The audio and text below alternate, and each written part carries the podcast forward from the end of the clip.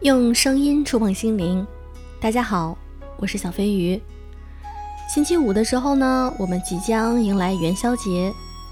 正月十五元宵节一直都是一个呃看花灯、呃猜灯谜的一个非常热闹的节日。那今天小飞鱼做一期特别的节目，来和大家来看一看，在古代的时候，我们的元宵节是怎样度过的呢？一三一四年前的今天，一代女皇武则天下令都城开放宵禁，燃放花灯五万盏庆祝元宵。当晚，洛阳城万人空巷，彻夜狂欢。对着这座盛世之下的不夜之城，宰相苏味道诗兴大发，留下了传世名作《正月十五夜》：火树银花合，星桥铁锁开。暗尘随马去，明月逐人来。游记皆浓里，行歌尽落梅。金舞不尽夜，玉漏莫相催。中国人自古就是吃罢元宵过完年的说法，在古人的概念里，只要没出元宵，那都还算是过年。生活节奏越来越快的今天，等不到正月十五，我们便已远走他乡，奔赴人生的战场。热闹了数千年的元宵节，从未像如今这般孤独而又落寞。公元前一百八十年，开创后宫临朝听政的先河的吕后病逝，靠山一倒，吕氏家族的大臣们惴惴不安，密谋篡夺西汉皇权，齐王刘襄联合开国功臣周勃、陈平，平定了这场叛乱。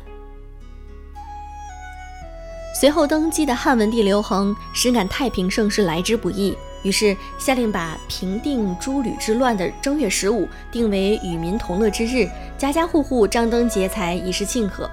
古人称正月为元月，那称夜为宵。正月十五的普天同庆之夜，也就成了元宵节的雏形。汉武帝时期，随着太初历的推行，元宵节被列入这部历法之中，正式成为了国家法定节日。东汉末年，道教兴起，道家三元三观之说与民间的庆祝元宵的传统渐渐合流，元宵节也被称为上元节、天官节。在大唐盛世，元宵节已经演变为一场中国人自己的全民狂欢节。《大唐新语》记载：神龙之际，京城正月望日，盛世灯影之会，劲舞持尽，特许夜行，贵族妻属及下吏公甲。无不夜游，车马喧嚣，人不得故。王主之家马上作乐，以相竞夸。文士皆赋诗一张，以记其事。经过一千多年的岁月淘洗，今天的我们依然能从诗人崔烨的上元夜中，一窥当年元宵之夜的盛况。玉漏银壶且莫催，铁关金锁彻明开。谁家见月能闲坐？何处闻灯不看来？到了宵禁制度空前森严的明代，对于元宵却格外的宽容，甚至把正月十五放灯游玩的时间由三夜延长到十夜。大才子唐伯虎曾写过一首《元宵》，记录当年民间百姓闹元宵的情景：有灯无月不娱人，有月无灯不算春。春到人间人似玉，灯烧月下月如银。满街珠翠游村女。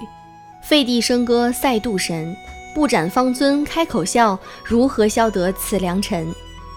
作家冯骥才说过，人们在每一个传统的节日里，把共同的生活理想、人间愿望与审美追求融入了节日的内涵与种种仪式中。我们的精神文化传统，往往就是依靠这代代相传的一年一度的节日继承下来的。讲究民以食为天的中国人，给每一个节日都配备了专属的美食。早在一千年前的宋代，民间就已经形成了正月十五吃元宵的传统。当时的人们把元宵称为“福元子”，生意人还美其名曰“元宝”。北宋文人郑望之在《善夫录》中记载：“便中节时，上元油锤。”所谓油锤，就是今天油炸元宵果的前身。宋代先人还给它起了一个更加诗意的名字——油画明珠。到了清朝，民初马思远制作的低粉元宵远近驰名，馋了当朝著名诗人，福曾流连忘返，甚至写了首《上元竹枝词》免费代言。桂花香线香胡桃，江米如珠并水桃。见说马家滴粉好，试登风里卖元宵。时至今日，地大物博的中国，在岁月流转中，逐渐分化出了北方滚元宵、南方包汤圆的节日习俗。正月里来正月正，正月十五闹花灯。元宵节在古代也被称为灯节。提起民宵元宵民俗，自然少不了关灯。相传唐太宗李世民在位期间，鼓励百姓读书。平民家的小孩入学第一天要举行一场名为开灯的仪式，就是把事先做好的花灯带到学校去，请一位博学的老先生点起来，寓意孩子前途光明。古代的私塾多半在正月十五左右开讲，到了晚上，孩子们提着一盏盏老先生开光的花灯四处玩耍，也就是在历史的长河中演化成为了元宵闹花灯。唐代以后，元宵观灯之风越发的兴盛，延伸出了舞灯、猜灯谜、写灯联等风俗，并随着岁月的波纹传到了韩国、日本等东亚地区。所以说，听一听小飞鱼今天给大家讲的一些民俗，还有我们曾经的历史，那我们是不是对元宵节有更多的一些了解？那对于我们现在的人来说，可能已经不会那么热闹，但是我们依旧要保留那一份对于元宵节的一种憧憬和向往。其实，在每年的元宵节也是小飞鱼的生日。那我记得小的时候，呃，每次我到元宵节过生日的时候，我总觉得，呃，晚上的烟火以及各处的花灯都是为我庆祝生日的。那个时候非常的天真。那其实现在看来，在元宵节这一天过生日真的是非常热闹的。那在这个节目中呢，我也祝自己生日快乐，也祝所有听我节目的小耳朵们能够拥有一个非常快乐的元宵节。晚上出去逛一逛，看看有没有花灯。那今天我们的节目就是这样的，祝各位晚安。